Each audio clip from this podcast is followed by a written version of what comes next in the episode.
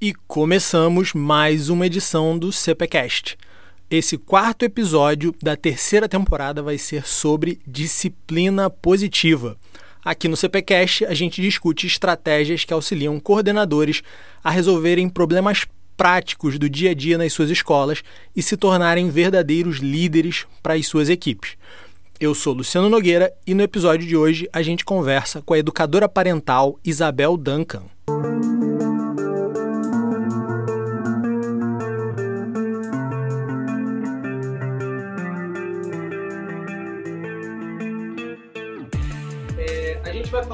Sobre disciplina positiva, né? Foi até uma. Eu queria fazer uma live. Eu queria fazer uma live conversando com você sobre coisas que educadores né, poderiam se beneficiar, algum tipo de técnica, uhum. conhecimento. E aí você sugeriu para a gente falar sobre disciplina positiva, né? É, eu confesso que eu não sou especialista, já ouvi falar, já vi algumas coisas, mas vou, vou aproveitar para aprender aqui também. Então, uhum. queria que você começasse falando para a gente um pouquinho do contexto, né? O que, que é, é, As pessoas confundem isso com alguma outra coisa que não é disciplina positiva. Dá, dá uma palhinha para a gente desse contexto aí. Tá bom. A disciplina positiva é um apanhado de ferramentas que uh, dão certo na educação tanto de filhos quanto em escola. Uh, não é uma teoria. Existe sim um embasamento teórico, mas ainda muito fraco, né? Então não pode ser considerado uma teoria. Mas das 52 ferramentas que eles separam, várias funcionam e a gente recomenda. Algumas outras não, são, a gente consegue duvidar, discutir, uh, falar por que sim ou por que não, né? Porque a gente deve dar sim autonomia para a criança, mas tem que tomar muito cuidado nessa ideia de até onde ele pode ser protagonista da própria vida. Afinal, criança aprende com adulto, não ensina, né? Então, esse tipo de cuidado tem que ser tomado quando usa a disciplina positiva, mas em geral dá para a gente aprender e usar como ferramentas mesmo, ferramentas de educação. Uma que todo mundo já ouviu falar é olho no olho. Abaixa na altura da criança. Gente, todo mundo que já fez isso, já faz isso no dia a dia, sabe o quanto funciona. Sim. Porque você cria uma conexão ali, né? Que é super importante no começo. Uh, não adianta você querer, por exemplo, corrigir alguma coisa sem ter conexão. Você não vai corrigir uma criança sem olhar para ela, né? Então, é, eles acabaram criando uma, uma ferramenta que chama conexão antes da correção. A outra ferramenta chama olho no olho. E aí a gente vai comentando ferramenta por ferramenta. Claro que não vai dar para falar de todas, a gente vai falar de algumas. É, existe um baralho que, para quem é professor, coordenador, eu acho ótimo comprar. Você tem aí, legal, é isso aí porque tem as 52 ferramentas bem explicadinhas, e aí é claro que a gente vai ver com um olhar crítico, né? Então, tendo esse olhar crítico, eu, eu digo que comprem sim, eu recomendo sim. Para quem só quer seguir a risca e sem olhar crítico, eu falo não compre. tá bom? Deixa pra lá. É... É. E, e, funciona muito bem dentro de escola, porque escola a, a criança ganha mais liberdade, entre aspas, de protagonismo do que em casa, né? E, porque ali as professoras estão justo para fazer essa, essa parte, né? De falar, quero ver essa criança cada vez mais emancipada. Enquanto isso, pai e mãe querem mais que, que a criança fique cada vez mais parecida com uma família. Né? Ah, eu quero que meu filho seja educado do meu jeito. E na escola não tem isso, né? Eu não quero que seja do meu jeito, eu quero que seja do jeito que ele nasceu para ser. Ainda existe muito essa diferença entre dentro de casa e fora de casa. Porque a gente não vê ainda a triangulação perfeita entre aluno, professor e pai. A gente vai chegar lá um dia, A gente vai chegar lá um dia, mas ainda não, não vejo tanto acontecer. Uh, vejo muitos pais falando mal da escola, a escola achando que os pais não entendem, uh, ainda, né? Como se não fosse todo mundo do mesmo time, na verdade é. Né? Então, esse ponto eu acho importante para a gente começar. E aí, vamos Bacana. falar de algumas ferramentas, então? Antes, eu ia te perguntar o seguinte: como é que você descobriu isso? Como é que, o que, que te levou a, a, a procurar? É, como é que você chegou nisso aí para, sei lá, dar uma luz para o pessoal do, do, do caminho que levou para isso? Eu, eu fiz uma formação em disciplina positiva aqui no Brasil mesmo. Uh, tem duas brasileiras que certificam pessoas, um, a Beth Rodrigues e a Fernanda Lee. Fernanda Lee mora nos Estados Unidos, mas vem para o Brasil certificar bastante vezes. E é um fim de semana. Então, o um negócio é que, na verdade, você estuda antes, é o que eu recomendo. Se alguém quer certificação, estude antes, leia pelo menos o livro amarelo, que é o primeiro de todos, e depois, uh, e depois vá fazer a certificação de dois dias.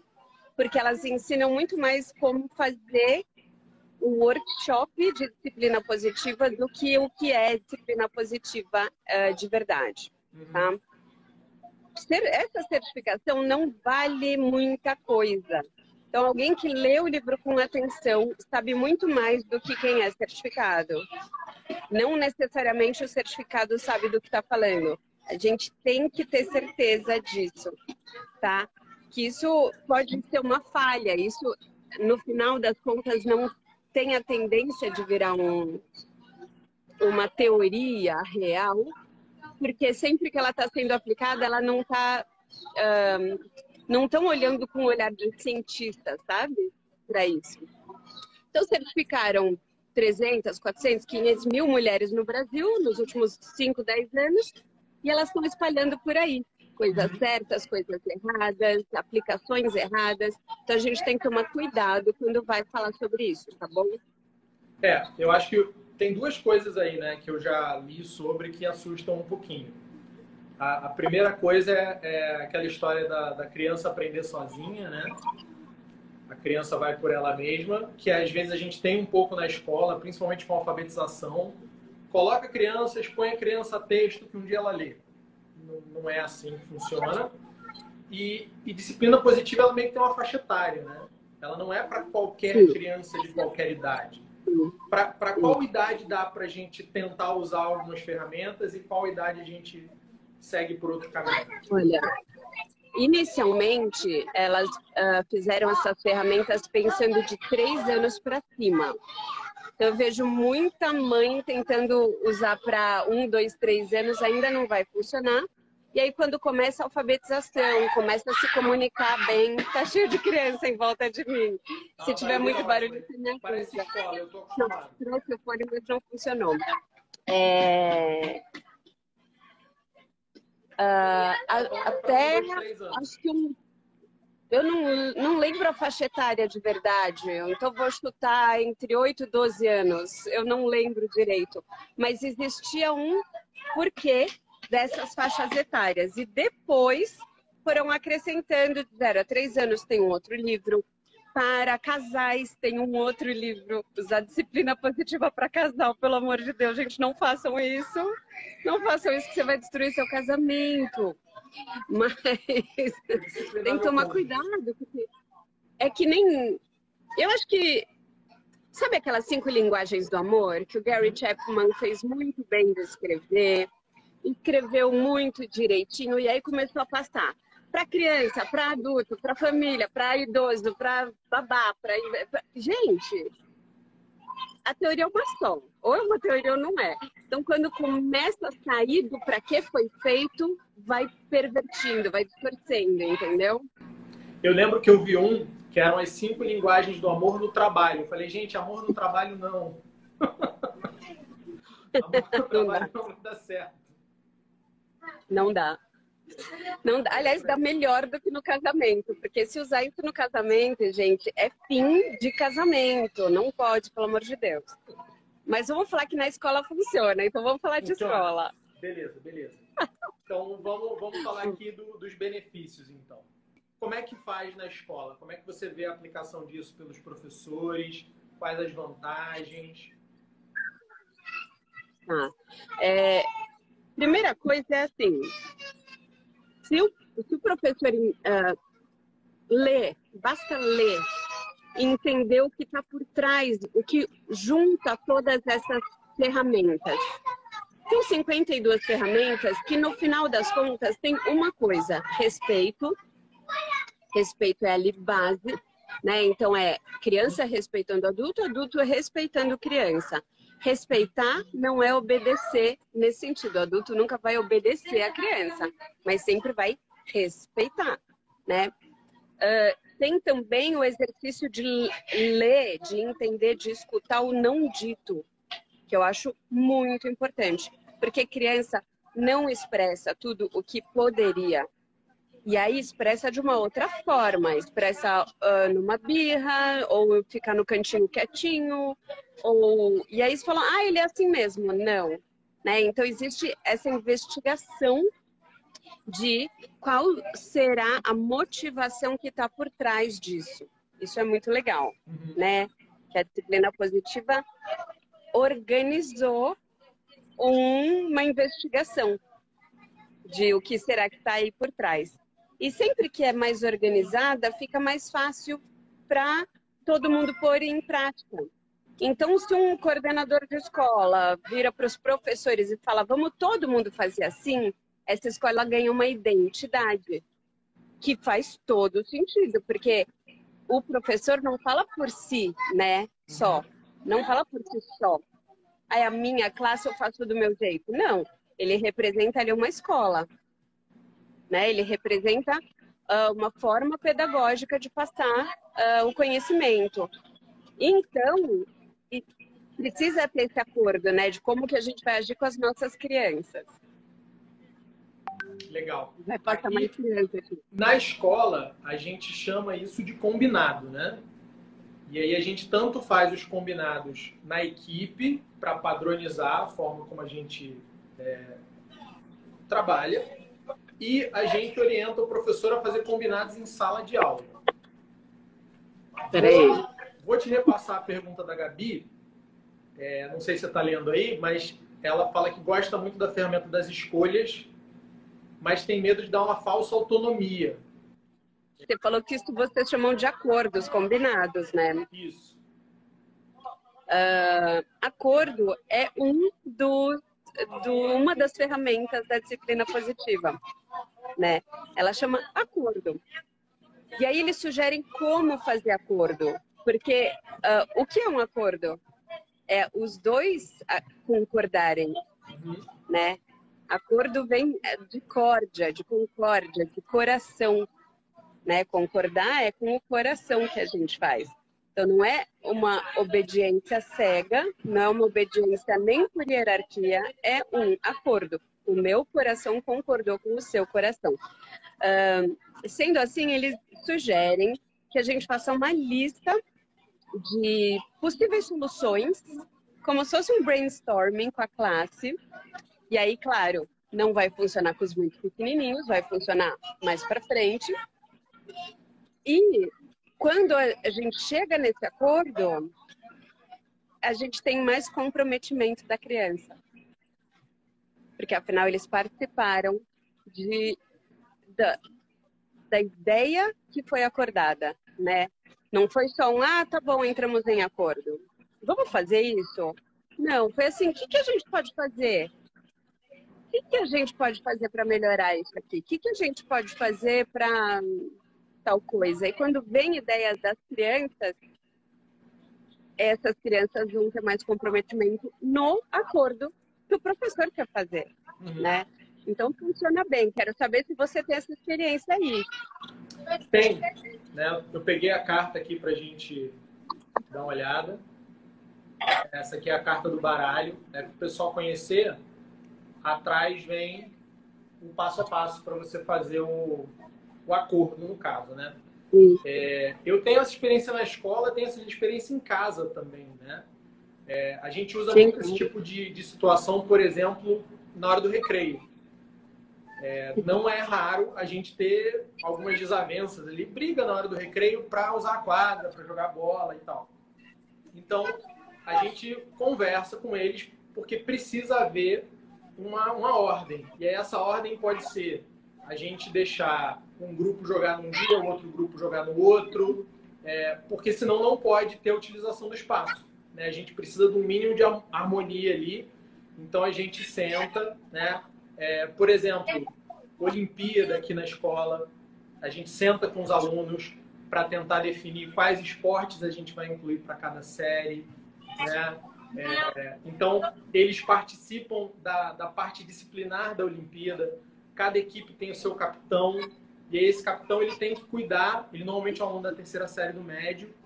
São alguns por equipe, né? E eles têm que supervisionar os esportes das outras, das outras turmas. Isso permite que a gente faça um evento maior, que eles tenham mais tempo de jogo, porque a gente consegue ter competições simultâneas. Né? Então, eles ajudam a gente. Se eles não ajudarem, eles vão acabar participando menos, vão ter menos jogos, vai ser um evento menor. Então, a gente vai Legal. negociando ali com eles, falar, se você me ajudar com isso, se você fizer isso aqui, eu consigo te dar um pouco mais do, do outro lado daquilo que você quer. Né? É... Eu queria que você falasse um pouquinho agora dessa aqui, que foi uma pergunta da Gabi, que ela, Boa. a Gabi tem uma preocupação em relação à falsa autonomia, né, dentro desse, desse frame aqui de escolhas limitadas. O que, que você acha disso? Uhum. Você acha que é um risco? Não acho risco. Tem, tem os dois lados da moeda, tá? Vamos falar dos dois. é, uma escolha sem limite nenhum não mostra, pra, não, não ensina a criança o que pode, né? Quais as possibilidades reais. Porque no imaginário da criança, a gente pode pegar uma nave espacial, voar, ir até a Lua, uh, dar uma mordida na Lua porque ela é feita de queijo e voltar. Então, quando a gente deixa muito solto, primeiro, a criança vira um reizinho, vira um mandão né? Então, uh, começa com aquelas escolhas limitadas de camiseta, né? Todo mundo já passou por isso, com criança de dois anos, um ano e meio, dois anos, que eles querem escolher a camiseta. Então, você dá. Primeiro, é muito mais fácil escolher entre duas do que entre 15, né? Uh, até para adulto, tá? Quando a gente vai numa loja de roupa e tem muitas escolhas, a gente tende a comprar menos do que uma loja que tem poucas escolhas. E aí a gente vai saber escolher mais rápido, mais facilmente. Tem gente que passa uma hora inteira dentro de uma loja querendo escolher roupa e sai sem nada. Tinha dinheiro, tinha vontade de comprar e não comprou. Porque muita escolha afasta isso da gente. Então, ajuda sim a ensinar a escolher quando você tem escolha limitada. E sim, é falsa autonomia no sentido de que o adulto já pré-selecionou o que cabe naquele momento ou não. Então, tá um super calor hoje, eu tô de regata. Não tá no rol de opções por uma manga comprida. Não tá no rol de opções. É claro que você, como adulto, pode explicar o porquê não, né? Então, o adulto, o professor vai falar, olha, tinta agora não é uma opção. A gente tem canetinha ou lápis. Porque essa atividade é feita assim. Depois a gente vai ter uma atividade com tinta. Não é essa. Não adianta, é, é limite no sentido, no melhor sentido da palavra. Né? Ele, as crianças precisam de limite. Se você não dá escolha limitada ou não dá escolha nenhuma, aí a gente tem dois problemas. Então, não dá escolha nenhuma a criança ou vai se revoltar ou vai simplesmente obedecer cegamente. E a gente não quer nenhum dos dois, né, para as nossas crianças. A gente quer que eles raciocinem e pensem e aprendam a escolher o que pode e o que não pode. Nesse sentido, a escolha limitada ajuda a ensinar a vontade. Uhum. Então, eu ajudo a ensinar que a, a vontade do meu filho é não passar calor nem passar frio. Portanto, a escolha para um dia quente é manga curta. Uh, eu estou falando um exemplo muito basiquinho, muito pequenininho, fica bem fácil de entender, mas isso pode ser espalhado para tudo. Então, quando ele for escolher os amigos, quando ele for escolher todas as escolhas que ele for fazer na vida, a escolha de se ele vai bater ou fugir ou contar para o professor que alguém bateu nele, são, gente, é educar a escolha desde o início. E aí, pô, Bel, agora falou de uma coisa pesada, uma criança bater na outra. Todo mundo já passou por isso. Uhum. Isso existe na vida claro. de todas as crianças. E é uma escolha da criança se ela vai revidar, se vai chamar o professor ou se vai ficar coada no cantinho com medinho e fugir. E aí o adulto dá uma escolha limitada. Filho, quando acontecer isso, vai falar com o professor ou com o diretor. Sei lá, entendeu? Mas você vai ensinando para o seu filho, para essa criança, o caminho é, de quais as escolhas podem ser feitas. E acho legal, quando a gente tem tempo, explicar o porquê não a outra, né? Tinha a opção B, C, D, E, que a gente nem considera porque não é legal, porque não funciona, ou e aí dá para escolher, né? Dá para escrever, eh, dá para falar. Por exemplo, a história da manga comprida. Hoje não dá, senão você vai ficar com muito calor. É a história do, ai, ai. do bolo ou sorvete, né? Se deixar a criança, ela quer bolo e sorvete. Então, isso. E... É você acha que isso é o, o princípio da temperança para a criança? Quando a gente quer falar, sei lá, de virtude, é, eu estou meio que ligando isso aí com temperança, né? Que é a organização das coisas. Então, você acha que é por aí? Essa, essa é uma ferramenta não, boa? Eu nunca tinha feito essa ligação a temperança é muito mais ligada com saber o tamanho das coisas, né? Uhum. Então, é, a temperança é muito mais, em vez de pôr duas camisetas uma em cima da outra, porque ele gosta muito do Batman e muito do Super-Homem, ele quer pôr as duas, você fala, não, põe uma só. Agora, saber escolher uma ou outra, eu não, ainda não fiz essa ligação, eu quero até ouvir você é falar melhor. De... Eu fiquei com a, com a história do bolo com sorvete na cabeça, né? Porque eu, eu vivo isso Ah, porque ele quer os dois. Minha filha adora chocolate. Então, se a gente falar que pode ter sobremesa e ela tiver Ai, que escolher o picolé de chocolate ou a barra de chocolate, ela escolhe. Mas Sim. cinco minutos depois alguém pega o que ela não comeu, ela quer aquilo Sim. também. É claro, é claro, é claro. Então, daquelas coisas que você gosta, a gente tem um pouco dessa, dessa gula, que não é necessariamente uma gula apenas é, alimentar, né? A gente quer acumular uhum. coisas, a gente quer ter um novo telefone. E, e de repente, sim, se você sim. quiser fazer o curso online, trocar o telefone, trocar o carro, reformar a casa. Gula, é gula. É gula. É luta contra a, a gula de não está sendo utilizada. Formato. Pois é. é. Então, aí você falou da, da escolha limitada, eu, veio, esse, veio esse, essa relação na minha cabeça, por isso que eu te perguntei se tinha a ver com temperança ou não. Boa, boa, gostei. E. Vamos falar de mais uma? Na, na prática, como é que você acha que, que isso deve ser feito em casa, na escola, é, logo no início do ano, é, tudo de uma vez? A gente uma carta por semana. Como é que você acha que isso a gente pode aplicar? Olha, tem milhares de jeitos, tem milhares de jeitos. Eu acho legal dar uma geral todo início de ano e uh, meio de ano ou fim de ano, que é quando os professores estão em treinamento, né? Uma semana antes de voltar às aulas, a uhum. gente vai passar isso para os professores. Tem jeitos maravilhosos de ensinar isso. Você não tem ideia. Tem gente maravilhosa. É, tem muito. Dá pra gente inverter papéis, dá pra gente pôr algumas professoras brincando de criança é, e sentindo na pele o que é a, a professora que traz um acordo e a professora que traz uma ordem.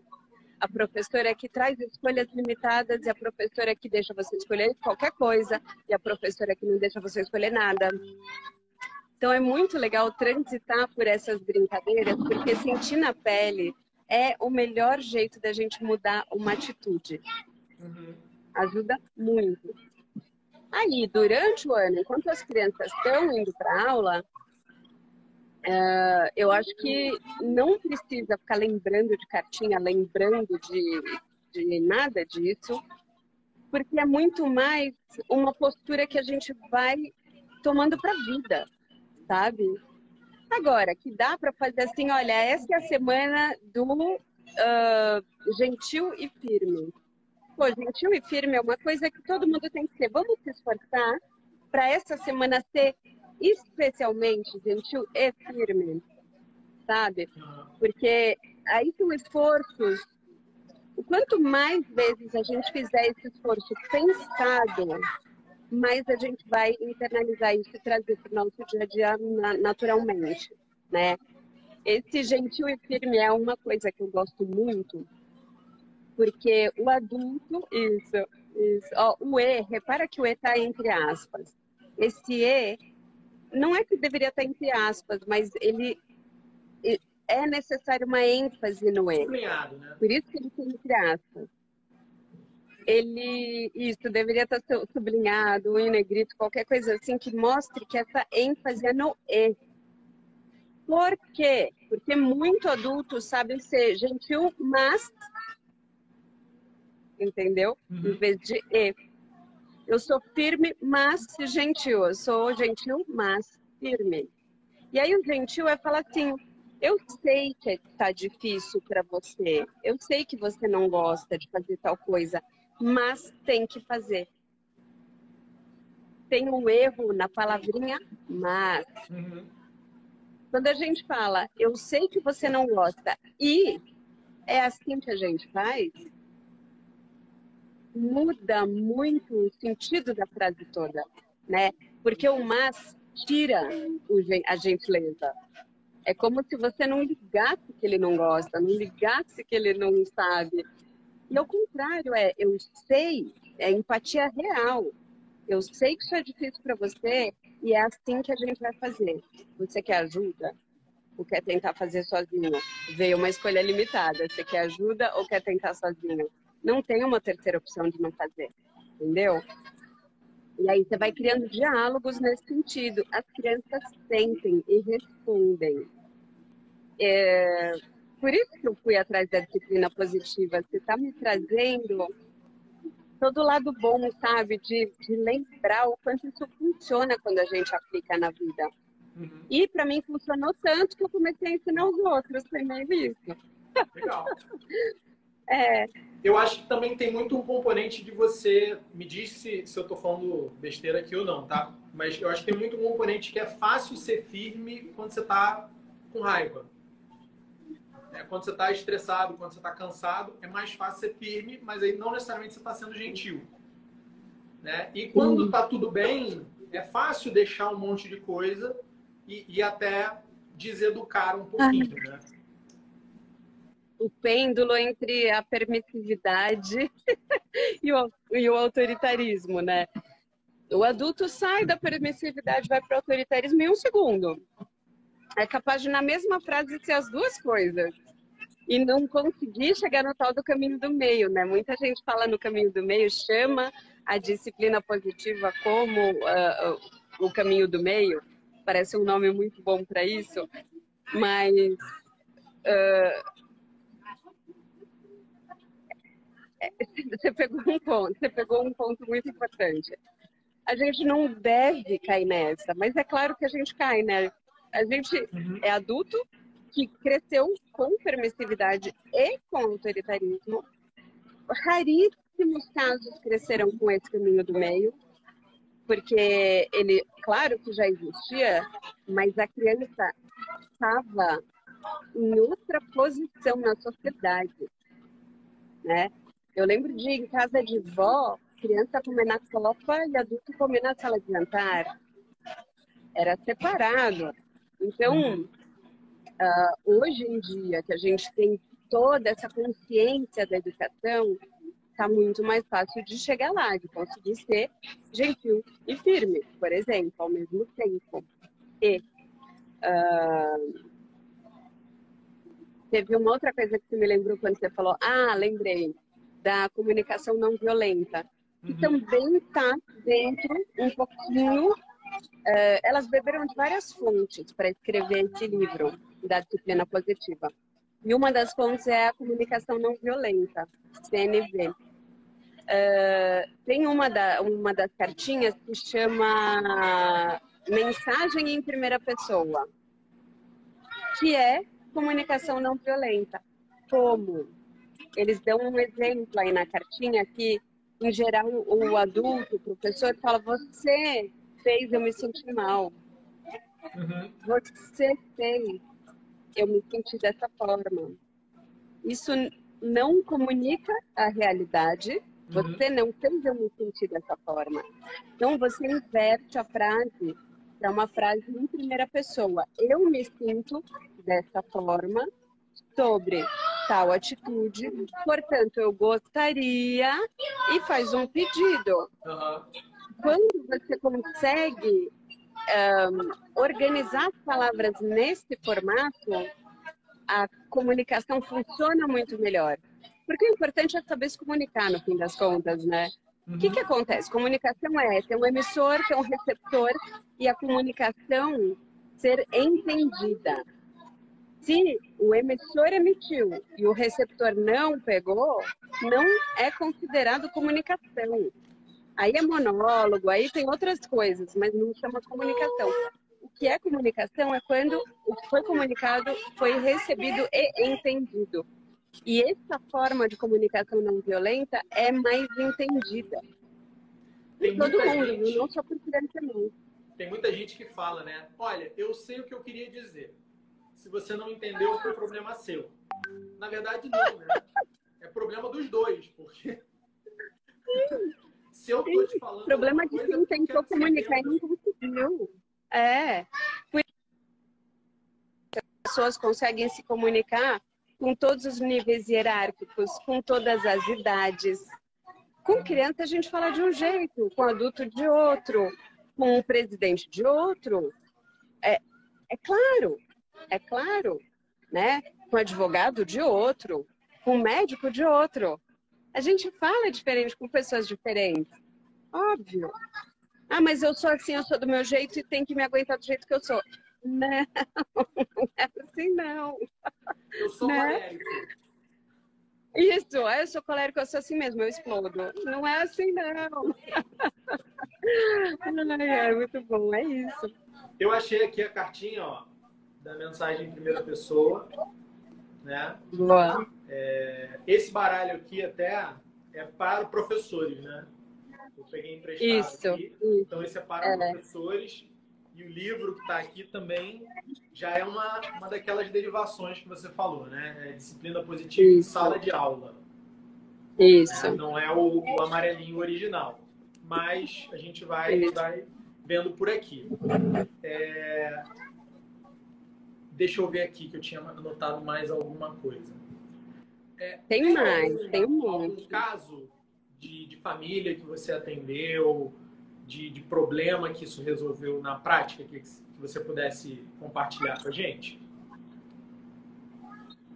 Hum, é, tem muitos, mas não só com disciplina positiva. Vou tentar pegar um dos disciplina positiva. Olha, uh, não estou lembrando de nenhum caso específico para falar agora. Uma coisa que eu sei que, que funciona e que é da disciplina positiva, você que vai me dizer se tem aí. Tá. Reunião entre pai, aluno e professor. Porque essa triangulação é super difícil de acontecer. Eu nunca vi, eu não conheço nenhuma escola que faça, mas eu sei que funciona. Sabia? Uma vez por ano, duas vezes. Jura? Me conta! A gente, Legal. Faz, é, a gente faz mais de um tipo, na verdade. A gente faz esse tipo de aluno pai professor. Sim, que eu só com os pais também, sem dúvida. Mas tem um, tem um pouco daquilo que você falou. Tem uma faixa etária para isso acontecer.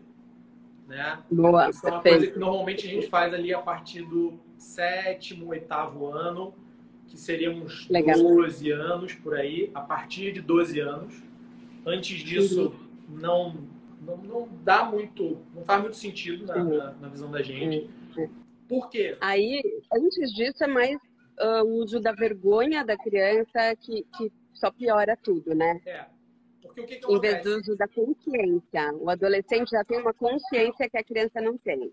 Vai passando o tempo e isso é, é uma generalização. Então não é para todo mundo, mas acontece bastante, né? Muito prevalente. Uhum. O pai ele vai diminuindo a participação dele aos poucos. Ele vai nesse processo de dar autonomia, mas em muitos casos ele delarga, ele não delega, né? Então, conforme ele vai delargando, ele fala: "Filho, fez o dever de casa?" A criança fala: "Fiz." "Filho, estudou para a prova?" "Estudei." E a criança começa a perceber que só dela dizer já funciona. Então ela estudava e dizia que estudava, um dia ele testa não estudar e dizer que estudou. E ele vê que dá certo, muitas vezes. E aí você cria um, um, barulho é ali, né? Você cria um ruído.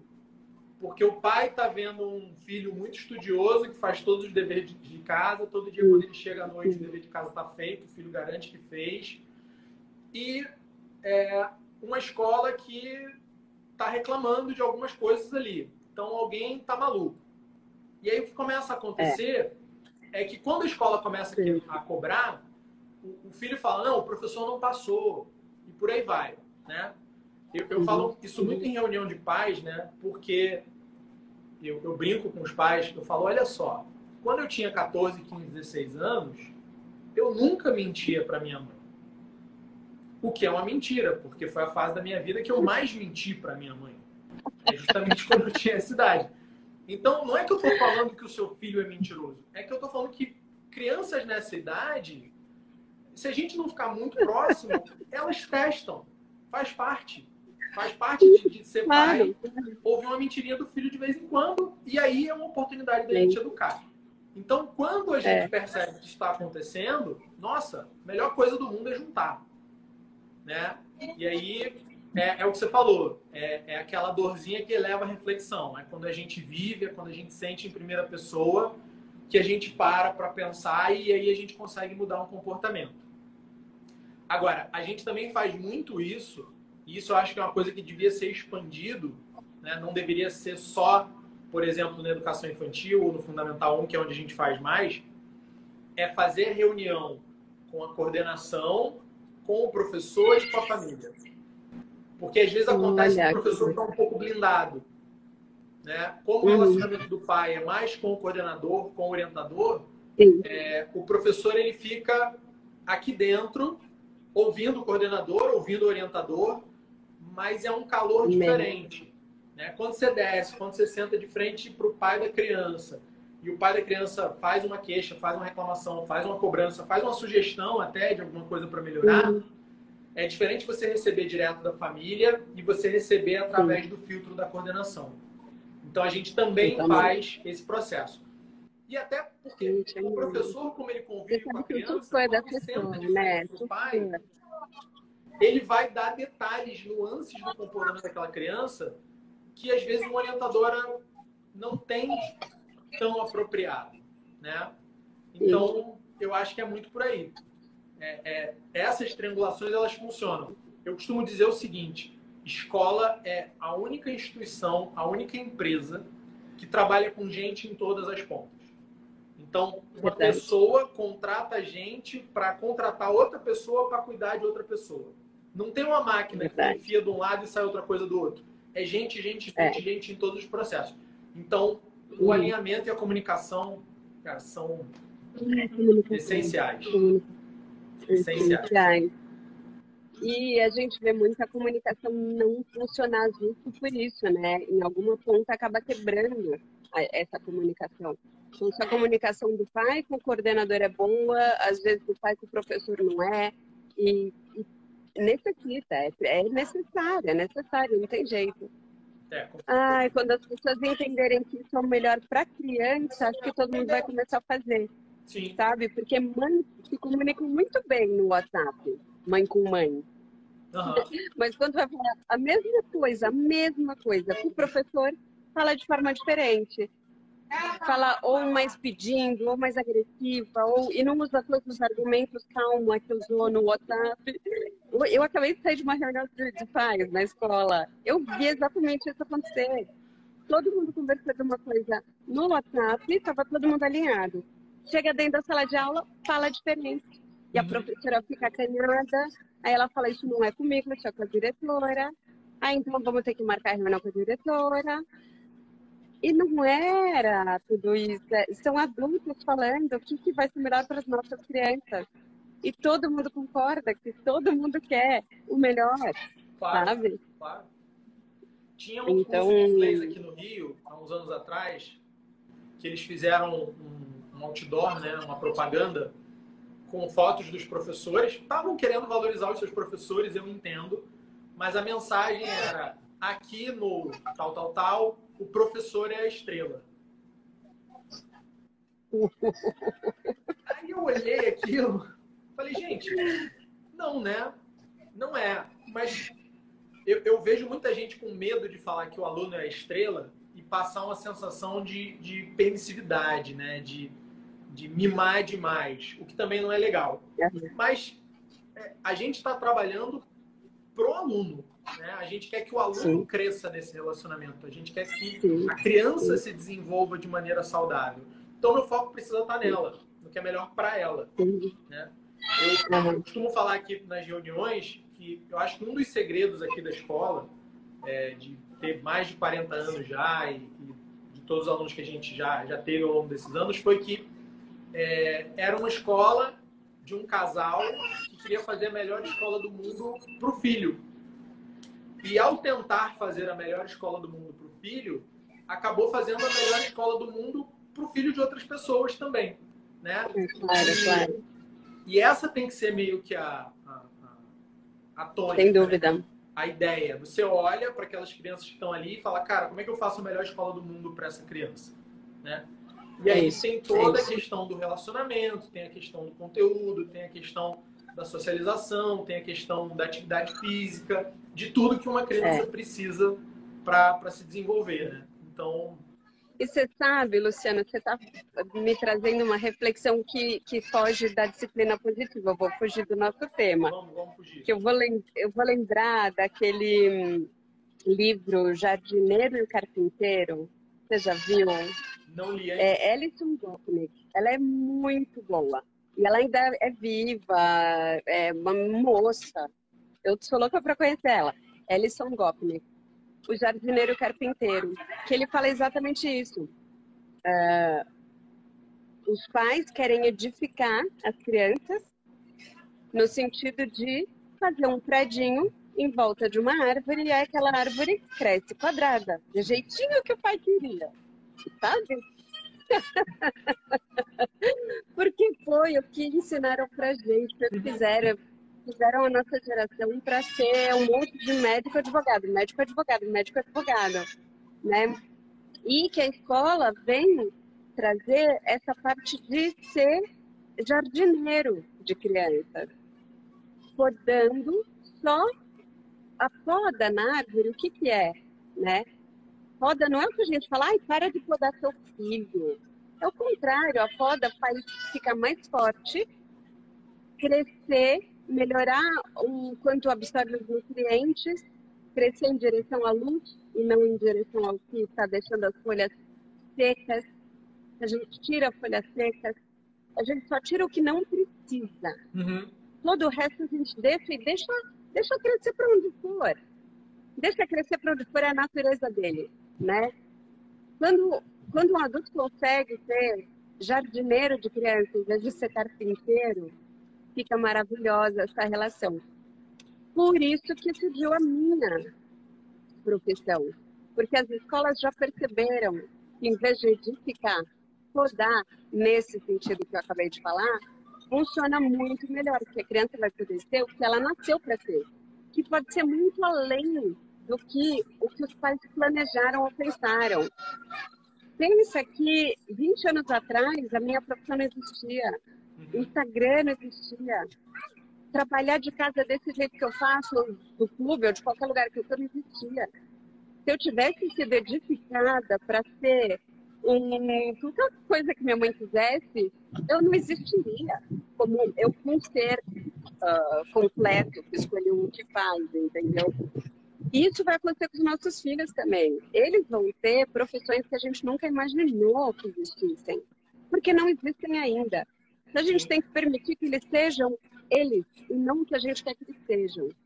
E aí que vem uh, eu, né, a educadora parental, ensinando isso para os pais para que eles se aproximem cada vez mais da escola para que esse triângulo funcione.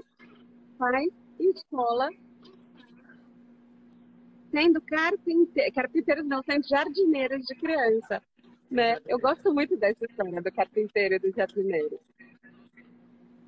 É, não, mas é, é bem por aí, né? Não, não tem faculdade, tem, óbvio, tem a faculdade de pedagogia e quem é pedagogo vai falar que também pode, né? Mas a gente sabe como são as formações e a gente sabe que para resolver certos problemas, aquilo que está ali não, não foi ensinado na faculdade, né?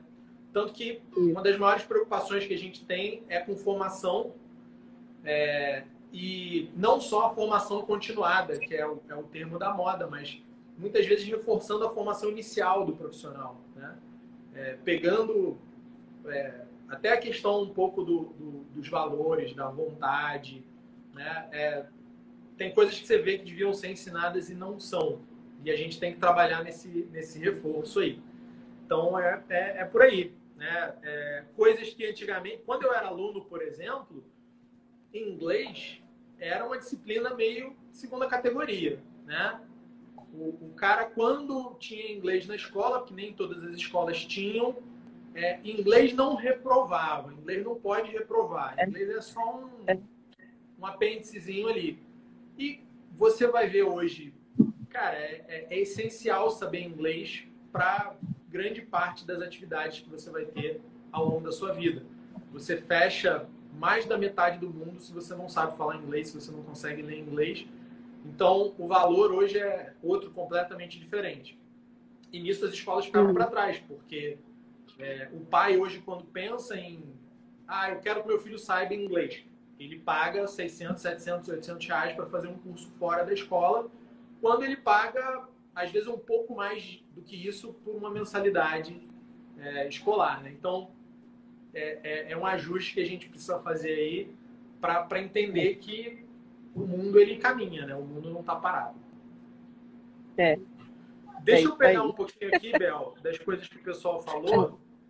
A Camila falou, acho que ela trabalha em escola, acho que é Quintal Ágrias, é, tivemos resultados positivos com crianças de 6 anos, mesmo não sendo indicado, né? utilizando, acho que, alguma técnica da disciplina positiva.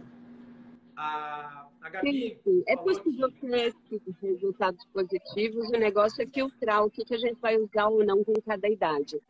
Né? Tem coisa que dá para usar até pequenininho, mas não é para usar tudo, nem como se fosse regra, né? Uh, por exemplo, tom de voz e olho no olho, você vai usar desde que gente é gente. Um tom de voz gostoso, suave. Uh, parece básico falar isso, mas teve que virar uma coisa que se chama ferramenta educativa. Usar um tom de voz gostoso e um, fazer um olho no olho. Gente, uhum. olho no olho essa de conversar com uma pessoa sem olhar no olho dessa pessoa? Isso não existe. Mas teve que virar uma coisa que a gente chama ferramenta educativa. Então não é que o mundo está indo para o lado errado, agora a gente está tentando pôr no lado certo. É isso. É, uma tecla que eu bato muito nessa questão da adaptação é até o vocabulário, né? É, é o vocabulário e a capacidade de processamento da criança. Eu já vi criança fazendo birra, tendo um comportamento muito ruim, porque ela não conseguiu processar uma emoção, por exemplo. Ela não conseguiu lidar com determinada situação. O que, ela faz? Ela chora, ela grita, ela esperneia, ela fala que não, não, não, não, não, pra caramba. E às vezes até no vocabulário a gente usa expressões é, que a criança não consegue compreender. Por exemplo, isso para mim é, é um exemplo muito legal que eu uso sempre. Se você chegar para uma criança de um ano, dois anos e falar, por exemplo, é, não deixa cair, o não vai te atrapalhar, né? É, é. Se você tentar colocar isso numa linguagem mais afirmativa e falar segura, firme, uma criança de dois anos, será que ela já tem firme no vocabulário? Forte ela tem. Normalmente ela tem forte no vocabulário, ela não tem firme. Então, se você falar segura forte, segura com força, em vez de não deixa cair, Isso. você vai ter um sucesso com uma. Precisa pensar um pouquinho, né? Precisa um pouquinho de empatia ali naquele momento. Mas vai fazer é. diferença. É. A, a, a então, isso que você está falando já junta duas ferramentas. Uma é, uh, acho que chama uma palavra só, poucas palavras, uma coisa assim, que é, é falar assim, duas mãos, duas mãozinhas. Eu sempre falo para o meu menor, para o meu do meio, né? Eu falo duas mãozinhas, filho. E ele já sabe, é para pegar com as duas mãozinhas. E aí não cai. Duas mãozinhas. É tão simples. Mas se eu fizesse um discurso ou usasse uma palavra que ele não sabe, ele realmente não entenderia. Eu só quero, naquela hora, passar o recado de esse copo vai cair se você não segurar com as duas mãozinhas. Só que eu não falo tudo isso, eu só falo duas mãozinhas e para ele já passou o recado. Ele entendeu. Isso é uma coisa. Outra coisa é a parte do não. Uh, tem um exercício muito simples que dá para fazer com quem está assistindo a gente, né? Não pense num elefante rosa. Apareceu na pensou, minha frente. Pensou, tenho certeza que pensou. Claro. É assim que criança funciona. Aí ela fala, ops, pensei. Ah, mas ela falou para não pensar. Peraí, dá para apagar da cabeça? Não dá. Já pensei. Entendeu? Por isso que a gente tenta não falar o não. Ai, Bel, não vai falar não nunca? Claro que não. O não é necessário, mas escolha os seus não. Porque todos os seus não vão ser seríssimos. Então, quando a mamãe fala não, é sério. Entendeu? Ela, ou o professor. É, eu acho legal pensar bastante nesse não. Eu dei um exemplo outro dia que, que aconteceu com meu filho. Ele queria pirulito. Ele ama pirulito. Ele queria pirulito. Eram 11 da manhã. Mãe, posso pegar um pirulito? Ele pode, filho. Guarda para depois do almoço. E ele pegou e guardou para depois do almoço. Porque se eu tivesse falado não, não pode, teria sido outra coisa. Foi pacífico foi totalmente pacífico, foi um almoço gostoso. E foi tudo certo, no final ele tinha um trelito. Mas eu não precisava falar não. Quando eu falo para cada um escolher suas brigas, escolher suas batalhas, tá aí. Essa é uma batalha que não precisava ficar, não, não pode, pode sim, não, não pode, pode sim, não, não pode, pode sim. Eu deixo comer pirulito depois do almoço. Eu deixo. Uhum. Então, só que é só depois do almoço. E se eu falo assim, só que é só depois do almoço, ele vai, ah, não, não, não, não, não. É uma frase, é uma construção de frase, gente. Quando a gente vê língua portuguesa, não é à toa que a gente faz LP pro resto da vida, não é? A gente nasce estudando língua portuguesa e vai até o fim da faculdade Sim. com aula de língua portuguesa. Porque precisa. Porque para se comunicar, se você não sabe usar a língua, desse jeito que a gente está falando aqui, cara, fica muito mais difícil a vida. Porque muda no ouvido da criança se você fala, não pode agora, ele só pode depois do almoço. Isso deu uma informação para ele, não posso agora. E eu quero agora. Uhum. Ou falar, pode, guarda para depois do almoço. E ela falou que pode, ganhei, tá na minha mão, guardei para depois do almoço. Gente, é uso de língua portuguesa. A, a, a, minha filha fala, mas eu não consigo esperar. Ai, que amor, meu Deus.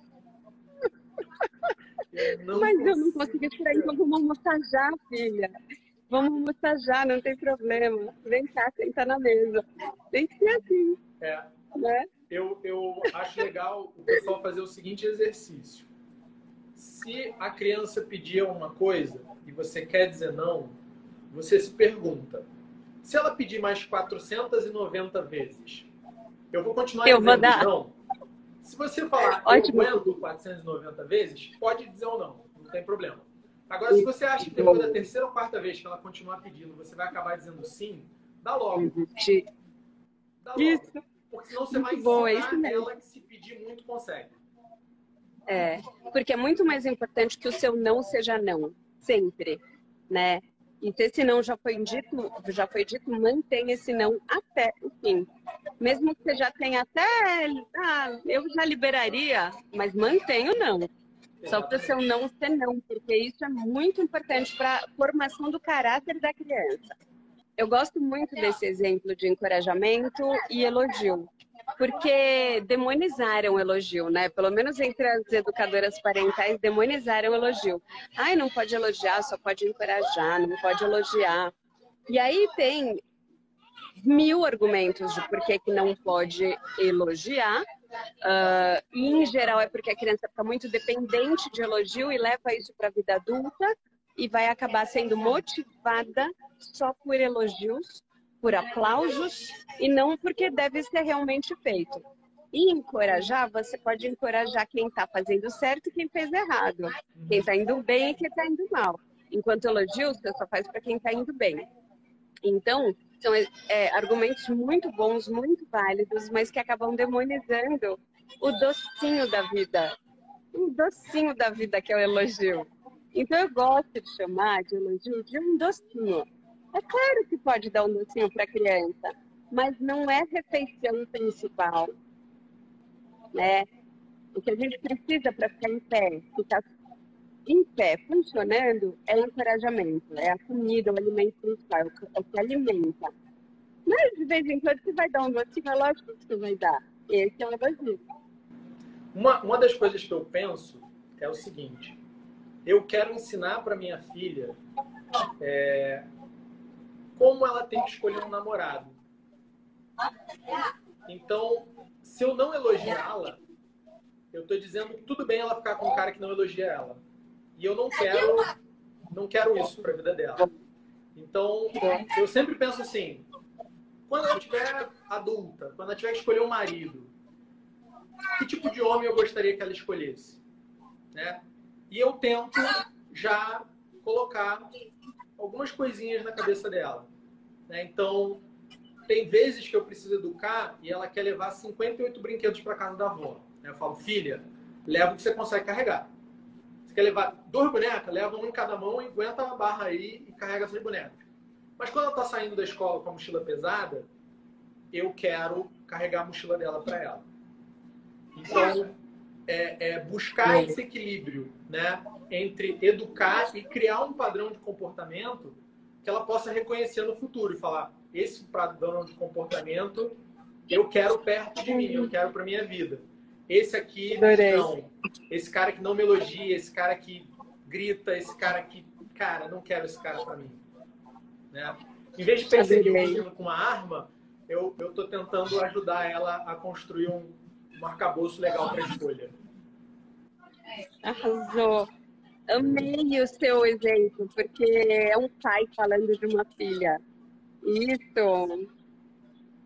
Cara, não tem, não tem pessoa melhor para ensinar uma filha a escolher um marido do que o pai, sabia? É muito bonito ver isso, é muito bonito. Exatamente. É claro que a gente quer elogio, é claro que a gente gosta de elogio. Só não vai ficar dando à toa, né? Não, o tempo todo, né? claro. É isso aí, adorei. Tem o trabalho da, da Carol Dweck, né, que ela tem aquele livro do Mentalidade de Crescimento, né, o Mindset, e que é um pouco isso, né? Você quer elogiar? Elogia o esforço, elogia a dedicação, elogia a disciplina, elogia a consistência, elogia coisas que são processuais, né? É. Faz bem falar, ah, como você é bonita. Ótimo, eu acho que faz parte também. Mas como você falou, isso não é refeição. Isso é sobremesa. Isso, isso é, é uma demonstração espontânea de carinho. Não só disso que, que vive a educação de uma criança, que se baseia na educação de uma criança. Tem que ter uhum. um pouco além, né? Uhum. E é interessante o adulto que essa pessoa se torna, né? Porque aquela criança que nasceu muito elogiada, elogiada em tudo, que ela precisa, ela é movida por elogio, se torna aquele adulto que sempre que chega num lugar elogia todo mundo. Ah, eu não tenho que elogiar dela, vou falar bem do vestido, vou falar bem da cor da unha. E acaba sendo uma pessoa que as pessoas querem meio, tipo, oi, querem se afastar, sabe? Uhum. Parece meio falso. Ai, que vestido lindo, ai, que unha linda, ai, que não sei o que, oi, tudo bem. Gente, não, a vida não é, né, só isso. Aliás, tá longe de ser. Mas sim, que a gente saiba elogiar a realidade, né? O que merece ser elogiado. Exatamente. Em geral, não é a unha de vestido, Com mas sim uma atitude, um tom de voz, uma gentileza, né? É isso aí. Bel, eu aprendi muito. Vi que tem muita coisa que a gente já usa e tá, botaram um outro nome aqui, um nome diferente. Mas gostei, gostei. Achei bem legal. Espero que o pessoal tenha gostado aí também. Muito é... bom, espero. Você tem um recadinho final para passar para a galera que assistiu a gente? Não, manda beijo para todo mundo. Eu adoro fazer live com você. Vamos marcar mais vezes. Gosto muito. Vamos, tá vamos fazer mais. Prazer. Tá bom. Um beijão. Beijão. Gente, obrigado. Fiquem com Deus. Até a próxima.